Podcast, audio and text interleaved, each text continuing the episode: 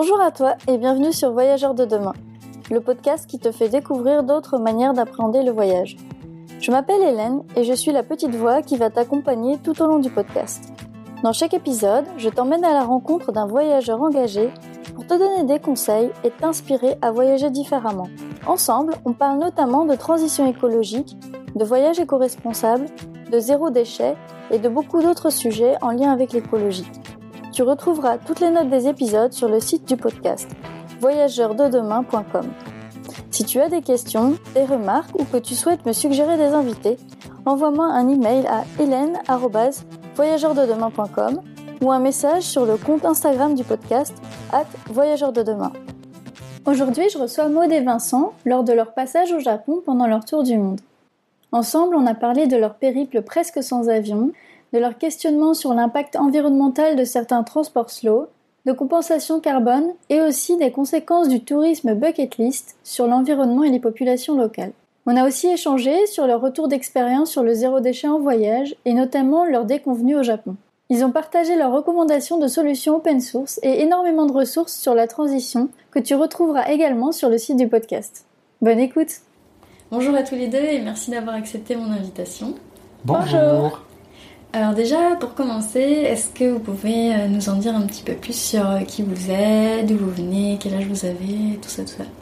Bah, On est MEV, donc Maud Vincent, sur la Terre. J'ai 32 ans, ça y est. Euh, je suis anciennement pharmacien et en ce moment voyageur. Illustrateur Oui, en devenir.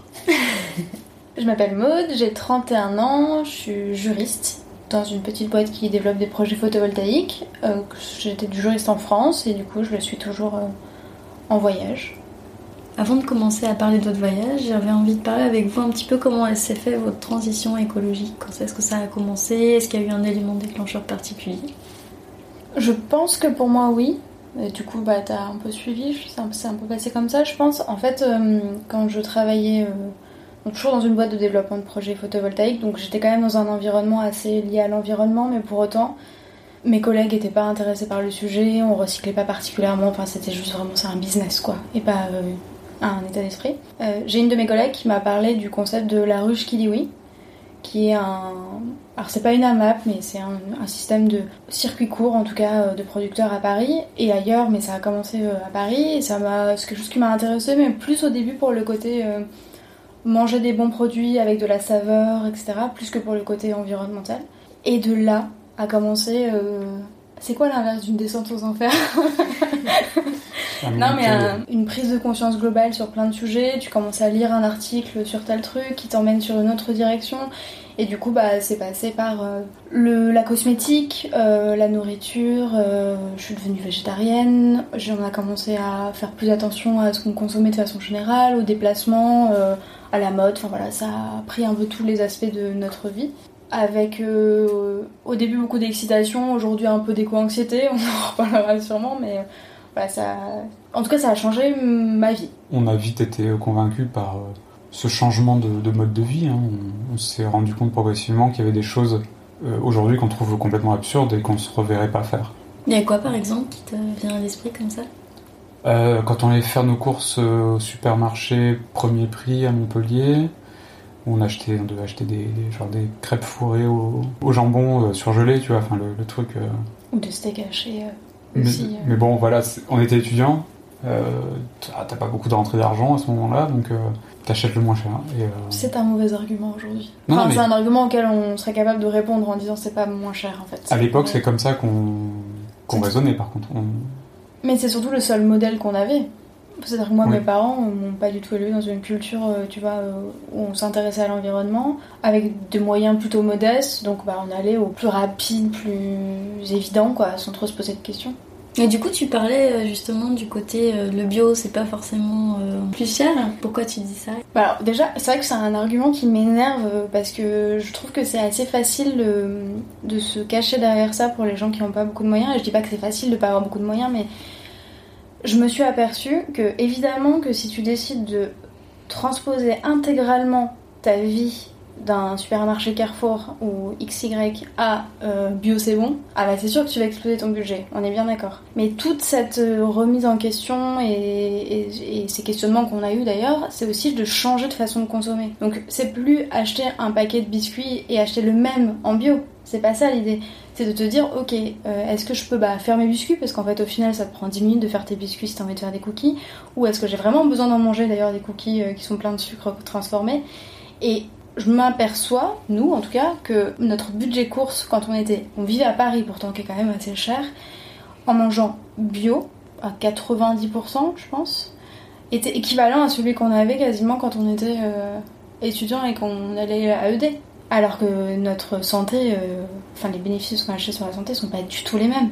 Mais c'est juste que, bah, au final, acheter une carotte, euh, ça coûte moins cher quand même qu'acheter un bocal de carottes.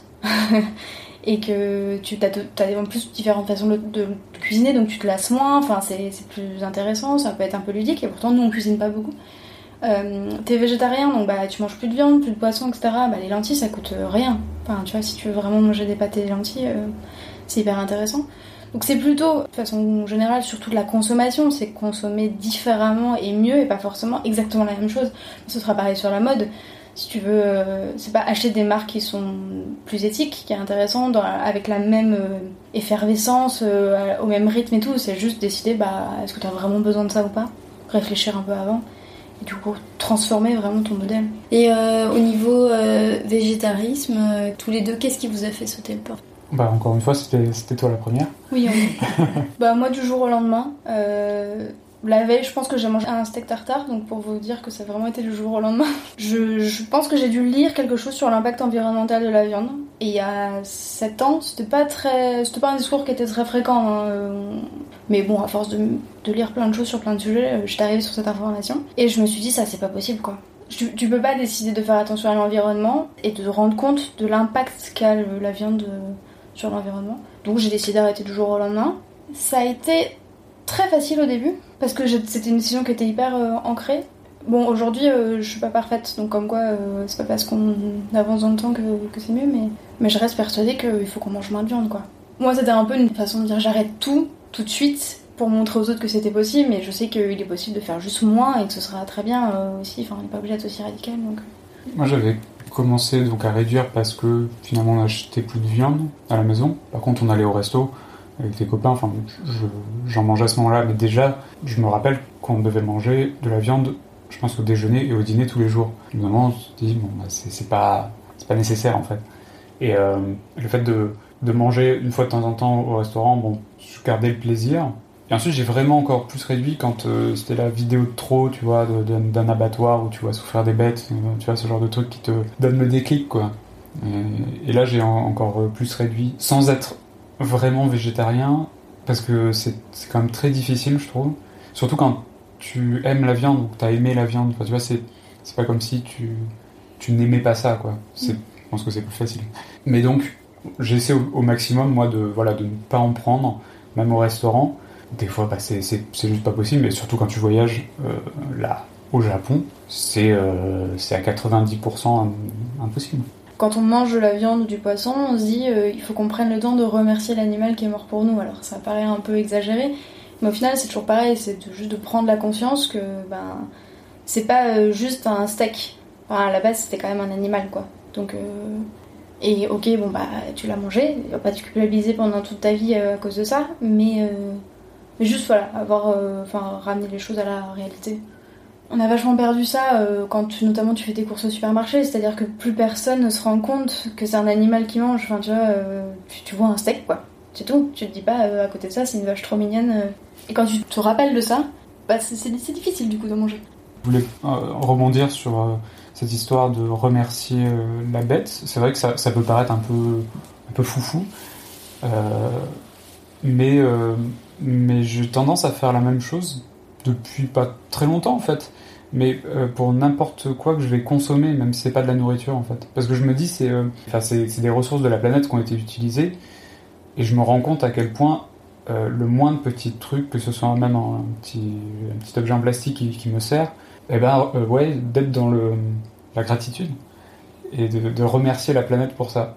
Et en fait, je trouve que ça a beaucoup de sens et je trouve que ça te fait réfléchir encore plus à comment, comment consommer euh, et évaluer tes besoins. Et on s'est rendu compte qu'au Japon, si je dis pas de bêtises, c'est la religion Shinto qui est basée là-dessus sur chaque objet, chaque, euh, ouais, chaque élément a son dieu en fait, euh, et même pour les nouvelles technologies. Et je, trouve que ce concept déjà est, hyper intéressant. Du coup, pour commencer un peu à évoquer votre voyage, Comment est-ce que votre prise de conscience écologique a impacté la manière dont vous envisagez euh, la mobilité euh, et le voyage? Je pense qu'on avait déjà un mode de déplacement euh, assez écologique par le fait qu'on n'avait pas de voiture, on n'a pas eu de voiture la majorité de notre vie adulte. Moi, j'ai même pas mon permis de toute façon, donc la question ne se pose même pas. et qu'on aime beaucoup le train. Donc, on a dans tous les cas beaucoup, enfin souvent pris le train en France pour se déplacer donc instinctivement, c'était assez simple pour nous, du coup ça n'a pas demandé beaucoup d'efforts. Et du coup, quand on s'est dit qu'on voulait voyager euh, sur le plus long terme, euh, au départ, on s'était dit qu'on le ferait bien à pied. C'est pour ça qu'on avait fait euh, le canal de Nantes à Brest pendant 200 km à pied en disant on va tenter un peu de voir si on est capable de marcher aussi longtemps et. Voilà. Parce que j'avais vu des blogs de, gens qui faisaient ça, qui avaient rejoint Jérusalem à pied depuis Paris et je trouvais ça incroyable quoi. Je pense que ça change ta vie sur des tas de pans. Bon, puis en fait, au bout de 200 km de Nantes à Brest, on s'est dit qu'on le ferait pas à pied. Notre voyage. Mais on s'est longtemps dit qu'on le ferait en train. Bah, le, train, en plus, si tu compares avec l'avion, par exemple, euh, t'as un côté, euh, tu prends ton temps, tu peux regarder par la fenêtre, tu vois le paysage défiler, tu te retrouves avec toi-même, tu peux méditer. Enfin, il y a vraiment euh, plein d'aspects positifs du train. Voilà, au-delà de l'aspect environnemental. Parce que faut, faut pas oublier que le train, bon, ça marche à l'électricité, mais euh, il y a aussi des trains qui marchent au diesel, qui roulent au diesel. On en a pris. Et on en a pris, et des fois tu te rends compte, bon, bah, tu vois l'épaisse fumée noire qui en sort de la locomotive. Tu dis, bon, là, mon impact carbone, il est un petit peu foutu. Mais aussi, tu fais pas le même voyage, quoi, clairement, et tu, tu peux rencontrer aussi des gens. Euh, dans l'avion, euh, tu. Bon, ça dépend où tu vas, mais tu vas vouloir dormir et qu'on te foute la paix, quoi.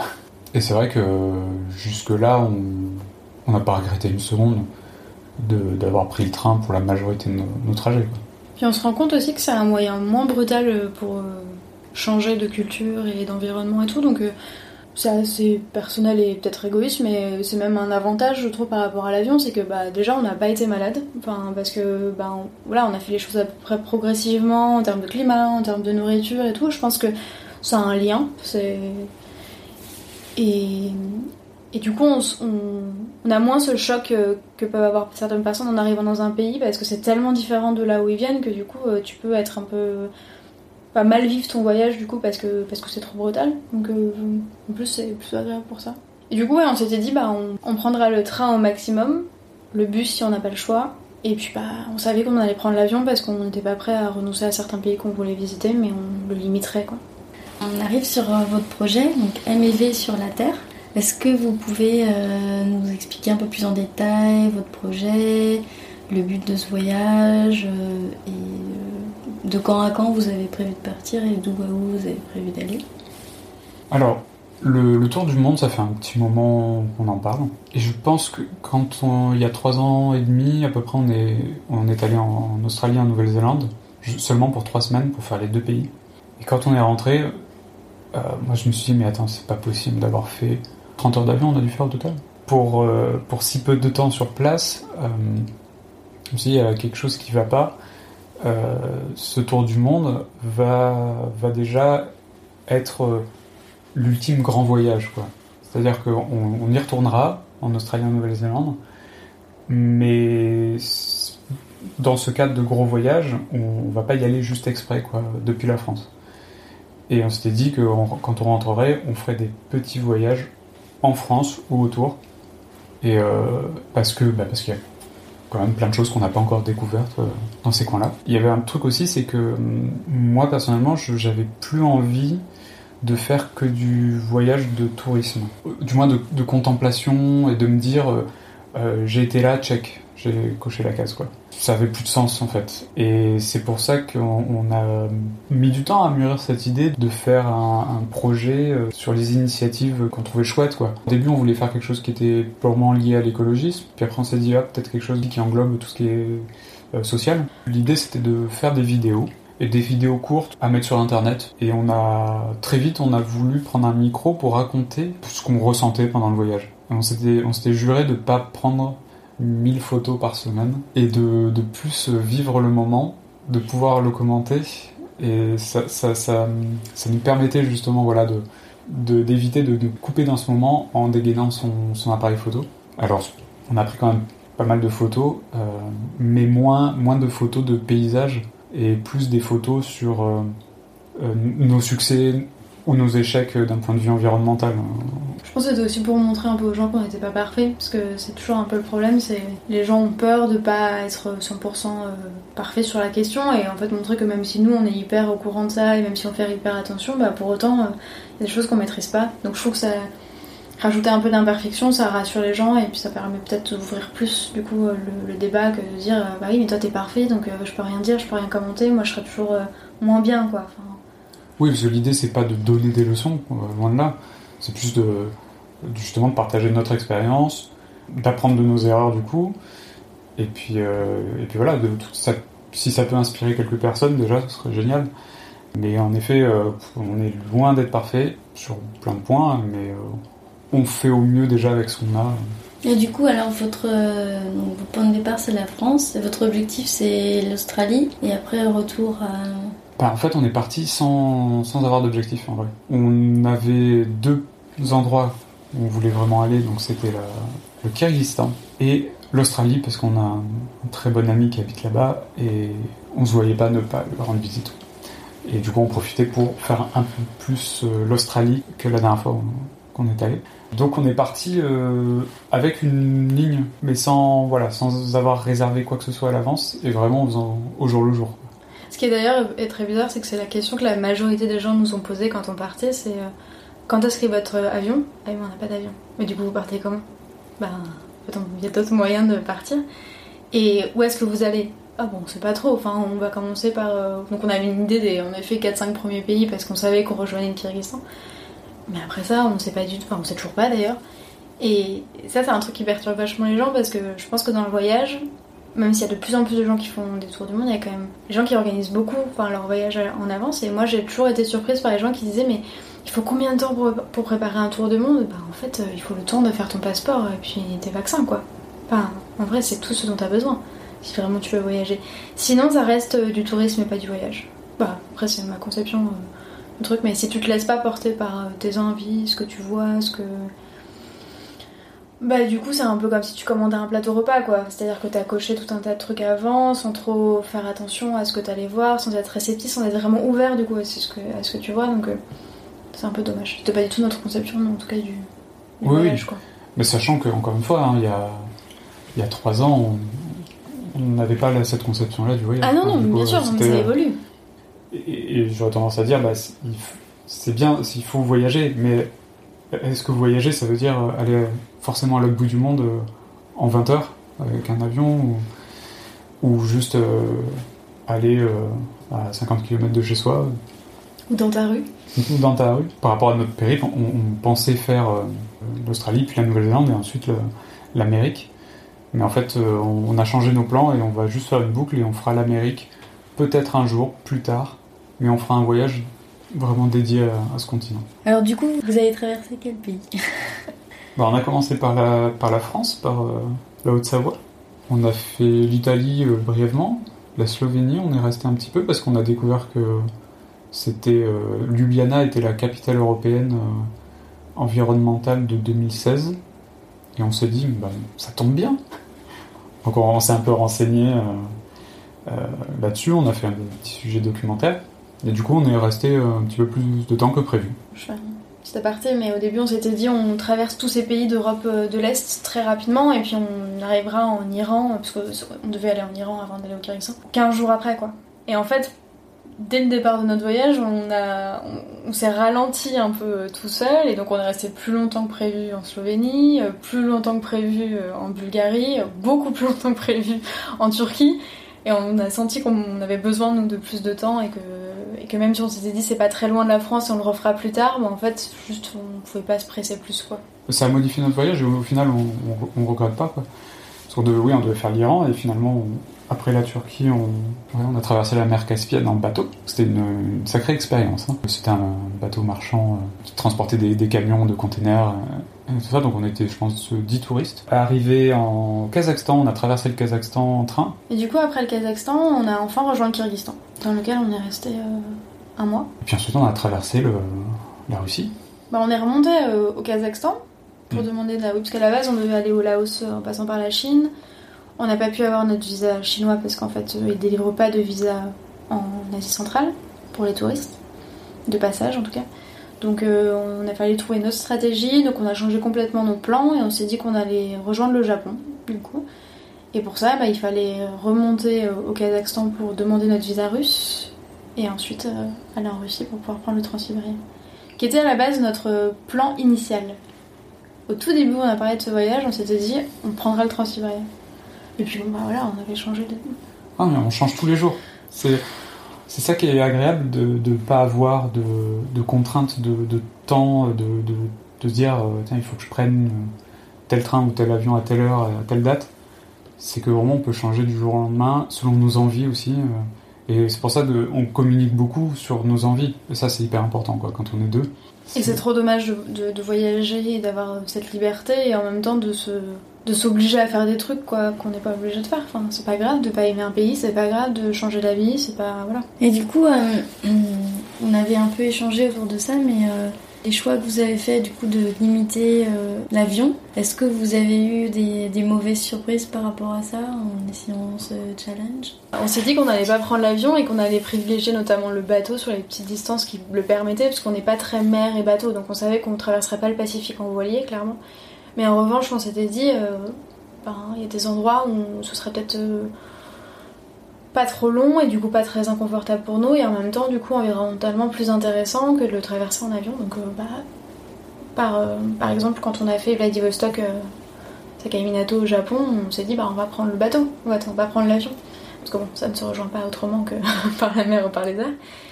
Et, au final, on n'a pas été vérifier les chiffres, mais je pense qu'environnementalement, on n'est pas très très bon là-dessus parce que 44 heures de bateau, euh, avec un moteur qui tourne même quand il est hacké, euh, avec euh, à l'intérieur, enfin, tout est vachement emballé au restaurant et tout. Enfin, d'un point de vue environnemental, c'est vraiment pas, pas incroyable, d'autant plus qu'on était très très peu sur cet énorme bateau. Alors que si on avait pris deux heures d'avion, bon, je pense que ça se, ça se réfléchit et on, devrait aller vérifier ce, chiffre d'ailleurs qu'on n'a pas fait. Bah c'est important, enfin tu vois, dans notre démarche, on se dit bon, en plus on, on décide de pas trop prendre l'avion pour l'environnement, pas juste aussi parce que on, a, on adore le train. Euh, donc euh, ouais, ça se, ça se réfléchit quoi. Quelles sont les, les choses positives ou plus complexes que vous avez pu mettre en place euh, pendant votre voyage pour garder cette démarche de zéro déchet? Alors, du coup, à Paris, moi j'avais un kit zéro déchet toujours dans mon sac, dans tous les cas. Parce qu'à force d'apprendre, on apprend de ses erreurs, donc quand il y a des choses qu'on n'arrive pas à gérer, on sait ce qu'il faut mettre à la place. Donc bah, notamment euh, d'avoir toujours une gourde, euh, d'avoir des pailles quand on veut boire un cocktail, euh, mais aussi d'avoir des espèces de petits contenants pliables ou en verre pour pouvoir mettre des courses auxquelles tu n'aurais pas pensé, des sacs à vrac, ce genre de choses. Donc ça prend un peu de place dans ton sac, mais au final, moi j'avais toujours ça sur moi. Donc ça n'a pas été si difficile que ça que de transposer ça au voyage. on a juste pris un peu plus de choses pour que ça puisse couvrir plus de besoins, mais sinon c'est tout. La question qu'on s'était posée, c'était plutôt sur la gourde. Parce que à Paris, on avait une gourde en inox euh, dans laquelle on mettait de l'eau du robinet et en voyage, bah, il faut filtrer ton eau selon où t'es, donc euh, il faut réfléchir à ça. Du coup, c'est des gourdes filtrantes euh, de la marque Watersugo et donc en fait, tu peux mettre le filtre ou pas le filtre. Donc là, comme on est au Japon, on n'a pas le besoin de mettre le filtre, donc on va pas consommer du filtre puisque l'eau est potable. C'était le cas en Europe aussi sur la majorité. On a commencé à les utiliser en Turquie parce que l'eau n'est pas potable. Euh, et en fait, c'est des petits filtres en charbon qui filtrent 99, je sais plus combien tu vois, de virus et bactéries. Et c'était au moment où je les ai achetés, il y avait assez peu de choses qui filtraient les virus et c'était quand même intéressant aussi de ne pas avoir que des problèmes bactériologiques. Et tu les changes tous les 3 mois ou 200 litres d'eau. Et voilà quoi, et c'est tout. On n'a jamais acheté de bouteilles en plastique. Et à côté de ça, on a pour les gros trajets, notamment en train, alors on les utilise plus aujourd'hui, mais quand on a fait le transsibérien ou quand on a fait euh, d'autres longs trajets, on a une espèce de poche à eau euh, qu'on remplit d'eau potable et on remplit notre gourde avec. Euh, pas d'eau potable ou pas potable d'ailleurs, mais enfin d'eau en tout cas accessible facilement. parce que dans les longs trajets, il faut penser à l'eau quoi. c'est le plus important au final. quand tu voyages, hein, c'est l'eau, ensuite la nourriture. Mais vraiment, avoir des réserves d'eau, c'est hyper important. Et ce petit filtre là, c'est un petit tube en plastique quoi, qui est recyclable et l'intérieur c'est biodégradable donc euh, c'est pas une solution zéro déchet à 100% mais pour autant on s'approche quand même pas mal de. Et surtout c'est très léger, c'est résistant. Euh. Vous voulez un truc aussi facile quoi parce que malgré tout, euh, même si on est habitué à faire des efforts d'un point de vue environnemental et que ça ne nous dérange pas, quand t'es en voyage ça peut être un peu plus compliqué de t'adapter donc. Et c'est tout quoi. Après les difficultés. Oui, c'est ça qui est. Mais même en France, ça nous est arrivé, c'est tu demandes quelque chose sans paille, tu vois que la personne a bien compris, c'est bon, on sait sûr qu'elle a compris. Et puis tu vois de loin arriver ton, verre avec la paille en plastique. Et le pire encore, c'est pas qu'ils la laissent, c'est qu'ils se rendent compte au milieu qu'ils ont mis une paille en plastique et du coup ils la jettent. Bon, ça c'est des échecs, mais c'est des échecs qu'on peut facilement euh, enrayer en, justement en évitant de, boire euh, des cocktails. C'est quelque chose en voyage, au final, euh, c'est pas un truc qu'on fait énormément, nous. non, mais au début, on s'était, on s'est fait beaucoup avoir, en effet, au début de notre voyage, le... avant qu'on arrive en Turquie, parce que, bah, même si tu prends pas des cocktails alcoolisés, mais tu sais, t'as envie d'un, je sais pas, d'un jus d'orange, euh, enfin, certains trucs, tu vois, ou, même parfois de l'eau, hein, tu sais, de l'eau pétillante, euh, si c'est pas dans une bouteille, ils vont te l'amener dans un verre avec du citron et tout. Et en fait, on a appris aussi à reconnaître les boissons qui étaient des boissons à risque pour les pailles et de se dire que bah, on n'en prenait pas quoi. Mais on s'est fait avoir sur des choses qui étaient pas évidentes comme en effet un latte chaud quoi. Et moi ça m'est arrivé deux fois d'avoir une paille dans un latte euh, et ça je comprends pas. Mais bon c'est comme ça. C'est la barrière de la langue parfois qui te met des contraintes parce que en France on aurait été capable d'expliquer alors même si parfois au bar euh, à Paris tu vois quand on faisait pas de paille on prenait pas le temps d'expliquer la démarche derrière ce qui faisait d'ailleurs peut-être pourquoi est-ce qu'on avait quand même une paille et qu'au final il l'achetait c'est parce qu'en fait il comprenait pas tu vois, pourquoi tu mariais pas de paille? Aujourd'hui, je pense que c'est plus trop le cas, mais il y a, tu vois, 4, 4 ans, c'était moins courant comme démarche. Et là, bah, comme t'es pas dans ta langue, euh, tu peux pas expliquer pourquoi exactement. En Asie centrale, c'est hyper facile d'être zéro déchet, parce qu'ils ont la culture du bazar où tout est en vrac. Donc, euh, même dans les supermarchés, enfin, ça, je trouve c'est dingue. Et, euh, On avait plus de choix à Bishkek en termes de vrac qu'en France, je pense. Pas vraiment tout ah était en vrac. Enfin, c'était. Alors, il y avait aussi plein de trucs emballés et tout, hein, mais il y a vraiment un énorme rayon. Euh. Et tout, même. Tu... En fait, c'est ça que j'aime bien, c'est que tu peux prendre, euh, même si c'est des petits bonbons emballés ou quoi, mais au moins tu peux prendre à l'unité des choses que, qui sont vendues forcément dans des sachets où tu en as une cinquantaine par exemple, euh, en France. Je pense qu'à la base c'est des raisons économiques parce que du coup les gens ont pas trop les moyens d'acheter forcément un énorme paquet donc ils ont envie de se faire plaisir et vont prendre un petit truc et tout. Mais le, zéro déchet ça, ça rejoint l'économie puisque tu vas acheter la quantité dont tu as besoin. Tu vas pas acheter un gros paquet euh, de céréales euh, alors que tu as besoin, si tu as envie juste pour deux ou trois jours, bah, tu achètes pour deux ou trois jours de céréales. Oui, puis à côté de ça, le produit devrait être moins cher puisqu'il n'y a pas d'emballage, donc euh, a priori, il y a moins de ressources, moins de travail là-dessus. De toute façon, ça a été prouvé que à, qualité égale, en, du moins en France, hein, les produits vendus en vrac sont moins chers, et ce qui est logique. Du coup, la plus grosse difficulté, ça a été au Japon. Vraiment, l'arrivée au Japon a été un peu. C'était un peu violent pour nous. Euh, parce qu'on avait quand même pris nos habitudes et même si on avait des échecs, globalement, on était plutôt contents de nous et on faisait pas forcément plus de déchets que si on était resté en France. Parce qu'on a toujours des petits fails aussi quand, quand t'es chez toi. Et là, euh, bah là, ça a été difficile quoi. C'est-à-dire qu'on a passé la première semaine à se dire. Euh, à faire le tour des supermarchés et à se dire bah non on peut rien acheter. Enfin donc euh, du coup on ressortait on allait au resto. Jusqu'au moment où on a vu qu'au resto en fait euh, bah, parfois les portions étaient emballées individuellement. Et qu'on voyait euh, tu vois la personne qui était en train de cuisiner qui, avait, qui sortait son petit sachet d'edamame tu vois qui était dans un sac en plastique et qui sortait juste à portion. Donc du, au final même si c'est lui qui l'a lui-même emballé pour faire la portion égale et qu'il n'ait pas besoin de compter bah, il y avait quand même un déchet qui était créé et du coup, on s'est dit, ok, alors en fait, euh, ou tu sais, même les salades que tu trouves partout dans les combinés, l'espèce de choux, euh, et ben c'est les mêmes qui servent au resto, donc euh, je suis pas sûre que ce soit dans des énormes contenants.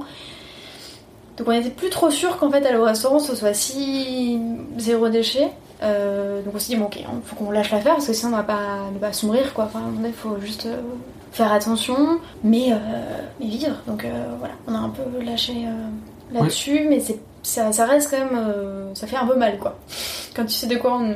t'es capable, enfin, tu vois, euh, dans, dans d'autres circonstances, de dire que là, t'as pas le choix.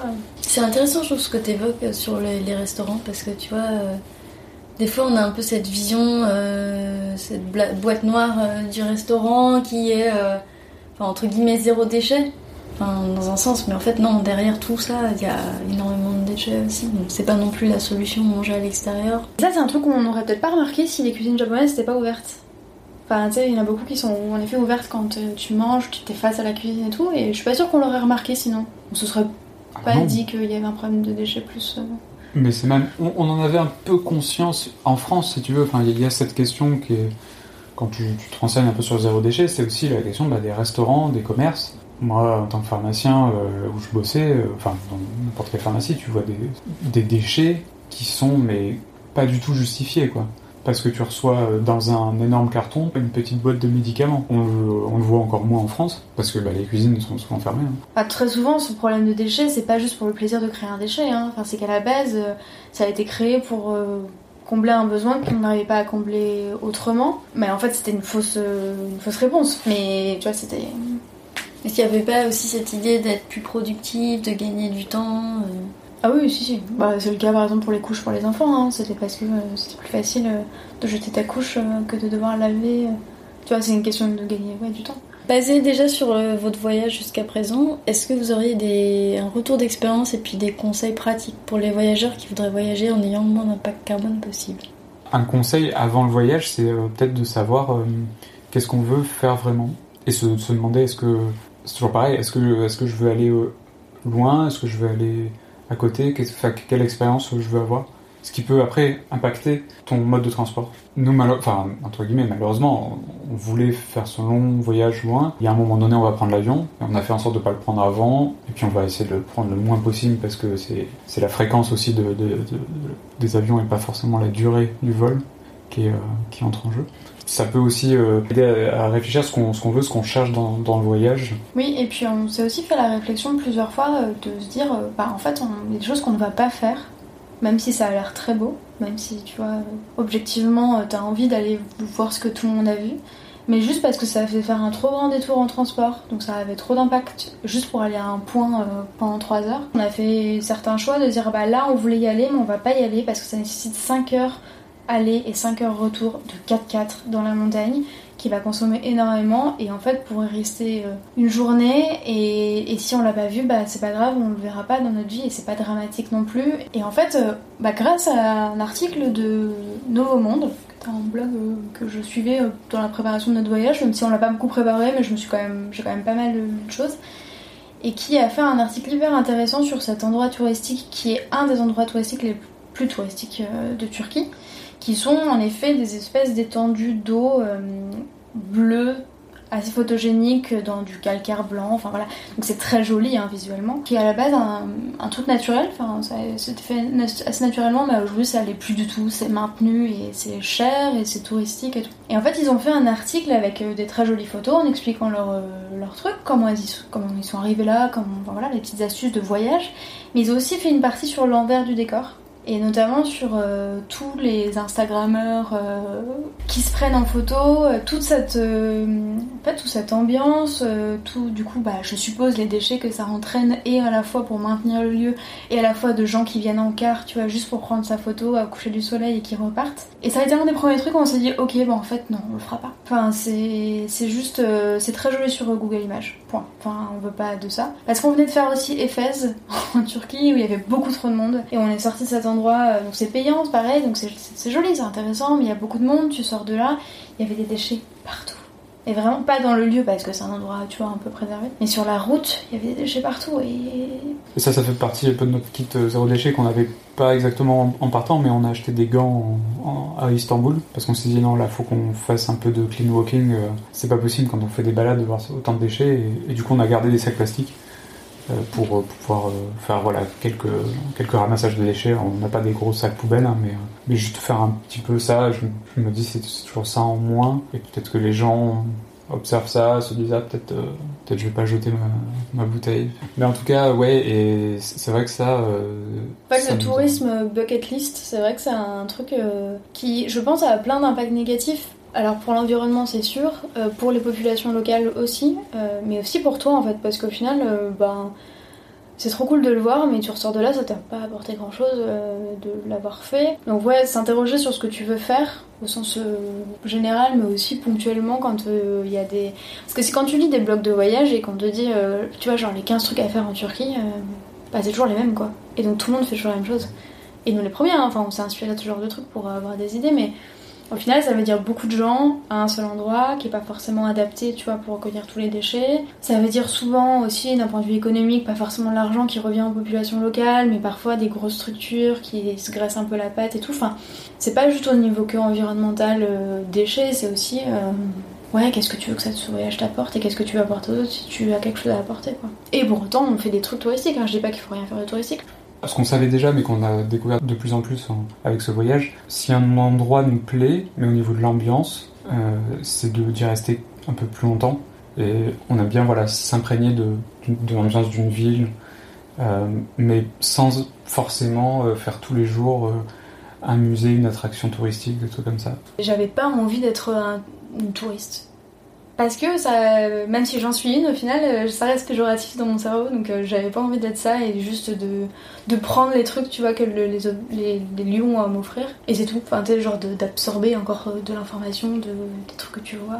Donc juste de, ouais, de, je sais pas, d'être en mouvement, quoi. C'est ça que j'aime bien dans notre voyage, c'est que bah, aujourd'hui on est juste en mouvement. même avant de partir en tour du monde, je me souviens qu'il y a pas mal de, de petits voyages qu'on avait fait, ou toi des capitales ou des trucs, et on on aimait bien juste marcher, tu vois, dans la ville et se balader, voir des trucs et ça restait dans un petit café et tout et pas forcément aller faire euh, trois musées dans la journée. Je pense qu'on avait déjà ce truc là, tu vois, à l'époque de juste être dans une ambiance, de, de voir des choses mais sans pour autant euh, cocher toutes les cases quoi. Ça a mis du temps juste à ce qu'on mette des mots dessus et qu'on on embrasse vraiment le, le concept. Il y a un truc que j'ai remarqué aussi, c'est que vous avez tous les deux des Fairphone. Comment euh, vous êtes venus à ça Le Fairphone, en fait, c'est un téléphone qui est censé être durable. Alors, il le vendait, je crois, en, disant qu'il est censé te durer 10 ans parce que tu as des, des composants que tu peux changer toi-même et euh, que tu peux, tu peux acheter si ça tombe en panne, euh, ce qui évite d'avoir à bah, juste le changer ou le faire réparer pour une grosse somme d'argent. Euh, moi j'ai attendu que mon téléphone euh, de l'époque euh, ne fonctionne plus pour l'acheter parce que je me suis dit ce sera mon prochain, prochain achat de téléphone. C'est un concept où si tu as un problème, tu les contactes, ils te répondent tout de suite et s'il y a besoin de changer un composant tout de suite, ils le font. Mais il faut, avoir la démarche d'être persévérant et de pas avoir, tu vois, de claquer des doigts et que ce soit réparé tout de suite ou de changer tout de suite. c'est sûr que c'est une petite entreprise comparée aux tous les autres leaders. Il y a un truc qui est chouette que toi t'as trouvé parce que t'étais un petit peu, euh, tu t'es un peu renseigné euh, là-dessus, mais euh, ils ont mis au point un système d'exploitation qui est open source et qui te permet d'être complètement désolidarisé de, des applications Google. Donc ça, ça marche sous, sous Android. Et en fait, quand tu as n'importe quel téléphone Android, tu es obligé d'avoir toute une panoplie d'applications Google qui fonctionnent en permanence et qui recueillent des données, qui en envoient pour les vendre et ça, moi, ça me, ça me plaisait pas. Donc du coup, euh, toi, t'as trouvé comment faire Ça, ça avait l'air assez simple. En fait, c'est très simple. C'est juste que sur les autres téléphones, tu peux pas le faire parce que comme c'est Google, c'est un système qui est pas ouvert, quoi, donc tu, peux pas le faire.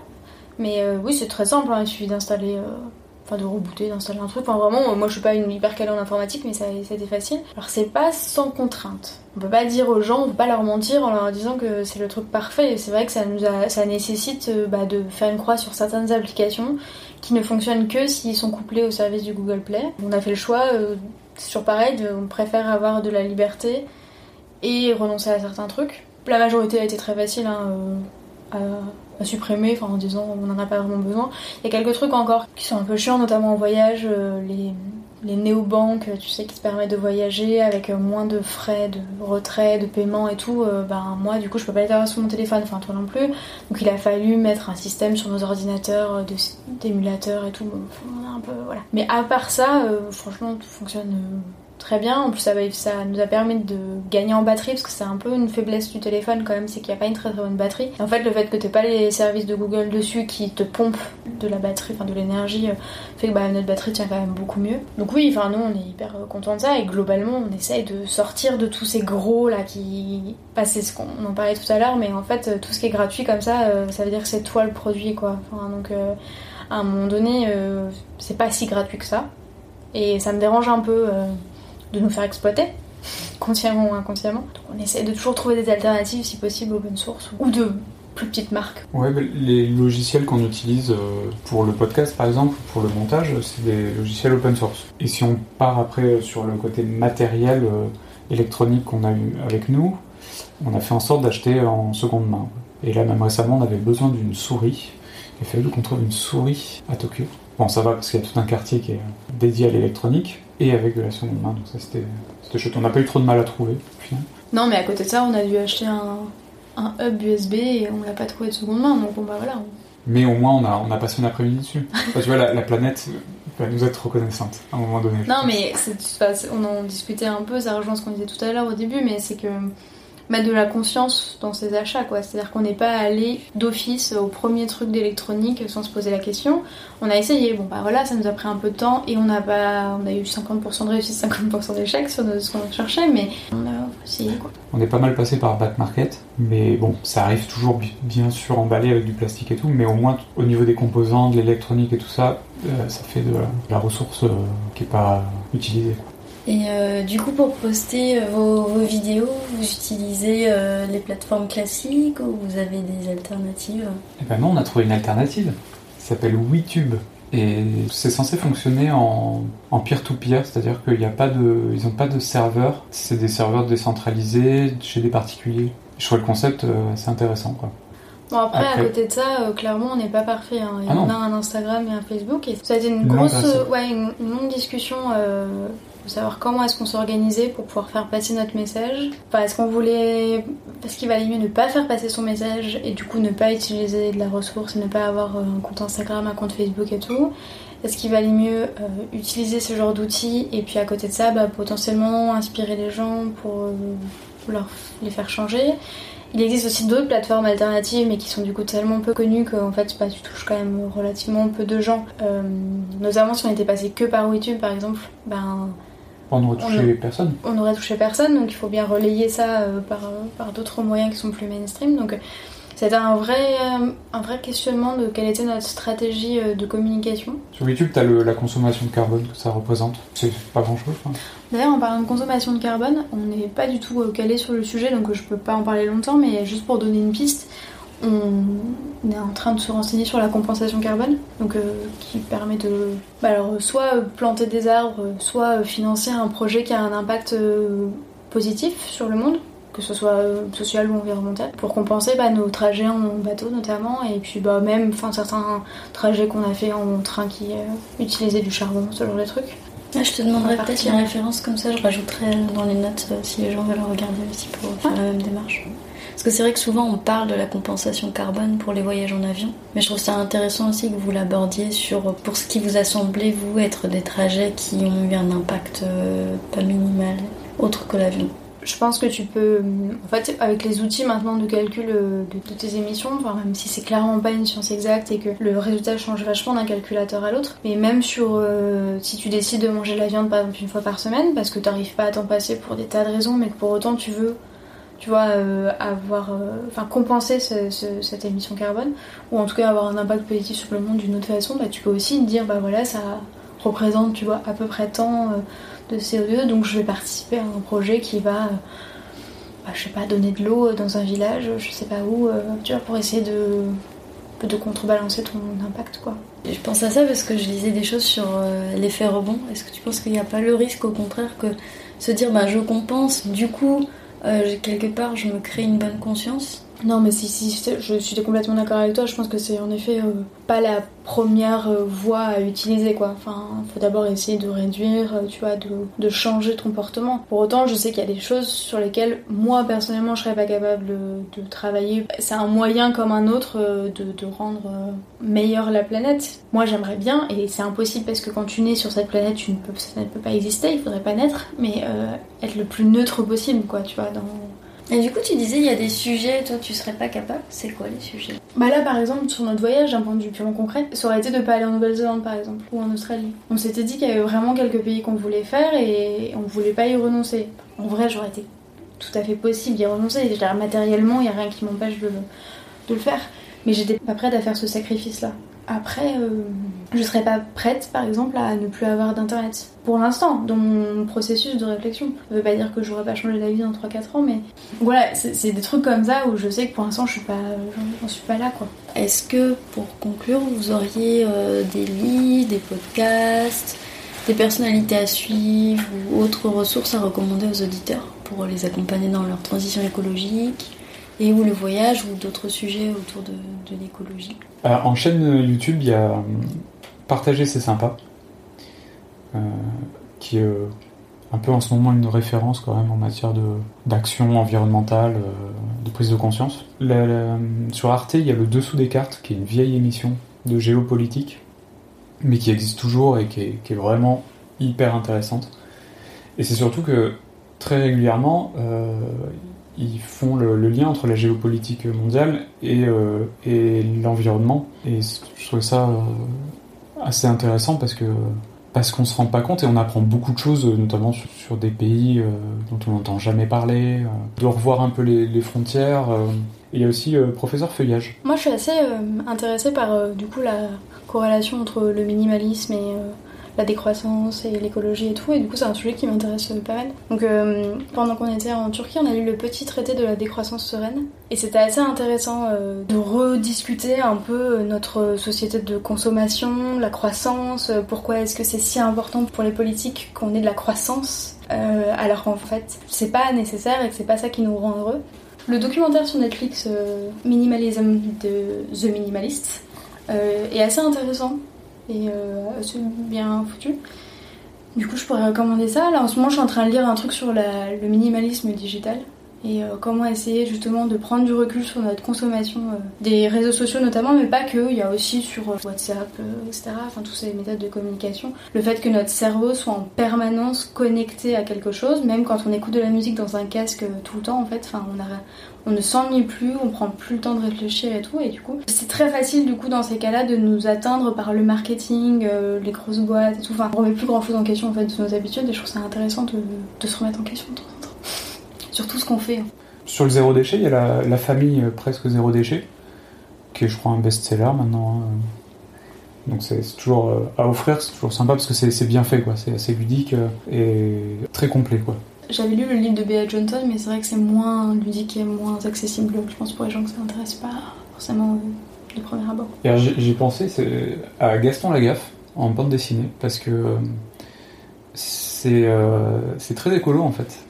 Euh, Franquin, je pense à partir des années 70, il, a fait des, il a intégré l'écologisme dans, Gaston et, il faisait je sais qu'il a fait des, dessins en partenariat, je pense en partenariat avec Greenpeace, même si c'était pas en partenariat, mais du moins euh, des fois des dessins un peu un peu cinglants quoi. Et, euh, j'ai toujours bien aimé quoi de, voir ça euh, dans de la BD aussi mainstream quoi. Il y a le, la série de documentaires Sideways. Je crois que ça je l'ai déjà entendu dans, dans ton podcast. Il y a quelqu'un qui a dû le mettre en référence. Qu'on avait découvert d'ailleurs quand on est allé visiter le site du poète Ferrailleur en Bretagne. Euh, qui est un anti-Disney, espèce de petit parc d'attraction euh, anti-Disney, hyper poétique, euh, qu'avec de la récup. C'est un mec assez intéressant et, et je pense qu'il n'y a pas que Disney et tout ça pour faire rêver les enfants, c'est un vrai bon moyen d'imagination pour se balader. Il y avait le documentaire Super Trash aussi qu'on avait vu il y a quelques temps. C'est un gars qui décide d'aller vivre quelque temps dans une décharge près de Nice pour voir un petit peu ce qui s'y déversait. eh ben, c'est pas joli à voir. Parce que nous, on a l'impression qu'une fois qu'on a mis dans notre poubelle, euh, c'est bon, c'est fini, mais en fait, euh, c'est pas fini quoi. Mais ce qui est un peu hallucinant, c'est tous les industriels qui, euh, qui respectent pas les, les normes. J'avais été hyper surprise euh, des tapis du Festival de Cannes. Ouais. Je sais pas si tu te souviens, le nombre de tapis rouges là qui étaient jetés dans cette décharge après le festival. Mais c'est incroyable parce qu'ils le changent euh, Tous les jours? tous les jours. trois, trois ou quatre fois par jour. Après chaque euh, montée de marche, comme il n'y en a pas qu'une euh, par jour, ils l'enlèvent et puis ils en mettent un autre et puis ils vont le jeter. Quoi. Enfin, Quand tu commences à rentrer euh, là-dedans, c'est. C'est interminable quoi, t'as l'impression que le monde va te tomber dessus tellement il y a de, il y a de sujets. Toujours en documentaire, il y a le- les films de Guillaume Baudin, euh, dont Insecticide Mon Amour et Zéro Phyto 100% bio. Et Guillaume Baudin, c'est un, un ancien euh, viticulteur, peut-être toujours viticulteur, mais en tout cas, il a fait des, des documentaires dans le milieu du vin et notamment euh, sur les, les pesticides dans le vin. Donc c'est hyper intéressant. Et puis euh, une autre référence en matière de documentaire euh, que je trouvais très bien, qui s'appelle Demain. Après, y a... Netflix ne fait pas que, euh, que des choses mauvaises, hein, parce que on a eu l'occasion de voir euh, Okja, ou Okja, je sais pas comment on prononce Je crois qu'en exactement. coréen, c'est Octa. Okta, qui est du coup un film qui était sorti uniquement sur Netflix euh, il y a 2-3 ans, je pense, quelque chose comme ça, et qui est, euh, bah, qui est génial quoi, d'un point de vue claque environnemental. euh, je trouve que c'est un, c'est un bon moyen de- d'aborder ce sujet euh, dans autre chose qu'un documentaire, parce que les gens sont parfois un peu réfractaires à l'idée de regarder un documentaire, c'est pas assez, euh, c'est pas assez t'évader. Et en même temps, tu sors de là, bah, t'as appris des choses et ça te fait un peu réfléchir. Alors, on avait déjà réfléchi, mais je pense que ça peut être une bonne chose à regarder. Puis surtout, c'est facile. Enfin, un film, surtout une fiction, tu peux facilement dire aux gens vas-y, je te conseille ce film. Mais tu vois, ça, ça va avoir peut-être un peu plus de portée. Il y a- il y a plus de gens qui vont dire ok, je vais le regarder. Parce que c'est un, une fiction, c'est- et euh, plus qu'un documentaire, déjà. Oui, tu leur dis, regarde l'impact de la fast fashion euh, tu vois, sur la planète. euh, pff, personne n'a envie de se dire, ah tiens, je vais aller ça ce soir, tu vois. Il y a un truc un peu. Mais du coup, sur pour rester sur de la fiction, et puisqu'on est au Japon, euh, bah, les films de- du studio Ghibli, quoi, c'est vraiment. euh, Enfin, Ghibli, parce qu'apparemment on dit Ghibli et pas Ghibli. Euh, c'est pour l'époque où ils sont sortis. euh, des, vrais petits bijoux euh, d'écologie, quoi. C'est hyper intéressant. On a revu récemment Pompoko, euh, Mononoke. Et il y a toujours un message écologique hyper fort, un lien très important entre la nature et, et le reste. Mais toujours euh, avec ce dosage, justement, de non, il faut pas être 100% écolo et vivre dans la forêt tout nu, quoi. Enfin, c'est vraiment juste. bah, notamment sur Pompoko, on a été surpris un peu de ça. C'est. Ça se finit pas hyper bien pour la nature, mais ça trouve un équilibre et un terrain d'entente entre l'urbanisation de Tokyo et, et les animaux, quoi. Il y a peut-être les, les blogs Nouveau Monde et Tour du Monde. Ah, ça pour euh, du voyage pur.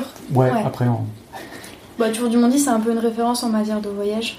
Euh, C'est un peu la bible francophone du voyage, donc on a trouvé trop- plein, plein de trucs intéressants. Et Nouveau Monde, ouais, bah, on en a, on a trouvé pas mal de choses intéressantes, pas mal de- d'articles. En plus, ils sont. À l'époque, c'était pas le cas quand ils ont eux fait leur tour du monde, mais aujourd'hui, ils ont une démarche un peu plus en- écologique. Et notamment, ils ont décidé de plus voyager en prenant l'avion, je crois aussi, euh, parce que bah, ils ont... ça leur a fait réfléchir.